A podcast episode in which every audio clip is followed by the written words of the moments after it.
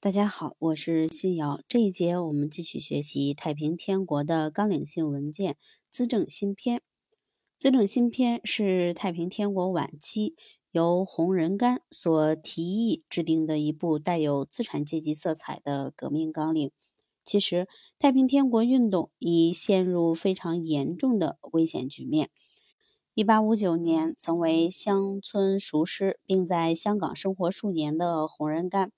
历经周折抵达天津，受洪秀全重用，总理朝政。他根据自己的理想和太平天国的实际，草拟了《资政新篇》，经洪秀全批准后颁布，成为太平天国晚期的革命纲领。《资政新篇》在结构上共分用人察师、封封、法法和行刑四大部分，基本内容如下：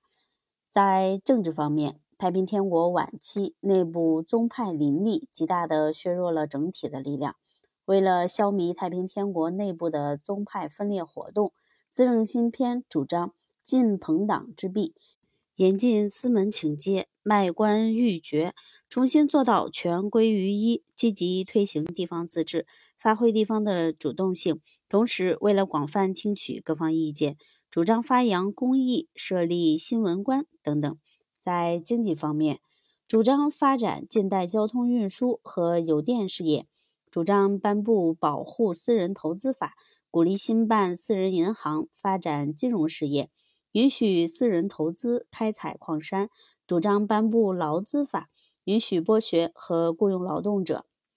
资政新篇中所规定的经济主张，实际上否定了天朝田亩制度中所规定的取消私人经济。取消商品生产和交换等不切实际的想法。他所规定的主张是要把太平天国建成一个经济发达的资本主义国家。在社会改良方面，主张移风易俗，反对骄奢淫逸，禁止寺庙，禁止逆婴，禁止鸦片等社会陋习，提倡兴建医院，减轻人民疾苦，兴办各种社会福利事业。解决聋哑和鳏寡孤独等弱势群体的救助问题，推动社会进步。在法治方面，同天朝天母制度相比，重视法治是自政新篇的一大特色。洪仁玕强调，国家以法治为先。按照自政新篇中的主张，实行法治最为关键的就是立法善、设法当和持法严。不仅如此，对于如何立法善、设法当和持法严，自政新篇中也做了充分的考虑，如洪仁玕认为，要想立法善和设法当，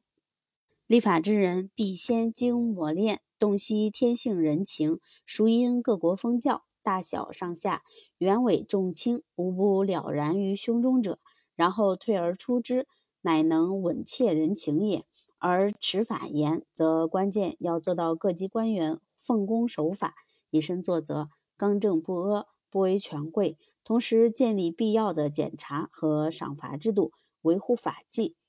此外，资政新篇中还主张要改革刑罚，善待轻犯，反对滥杀滥罚等，这一主张极有针对性。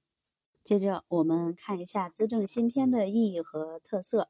资政新篇在很多方面发展了天朝田亩制度，他所提出的改革措施和方案，既是对早期、中期。太平天国运动中所暴露出来的问题的系统总结，又带有鲜明的资本主义特色。许多方针很有针对性，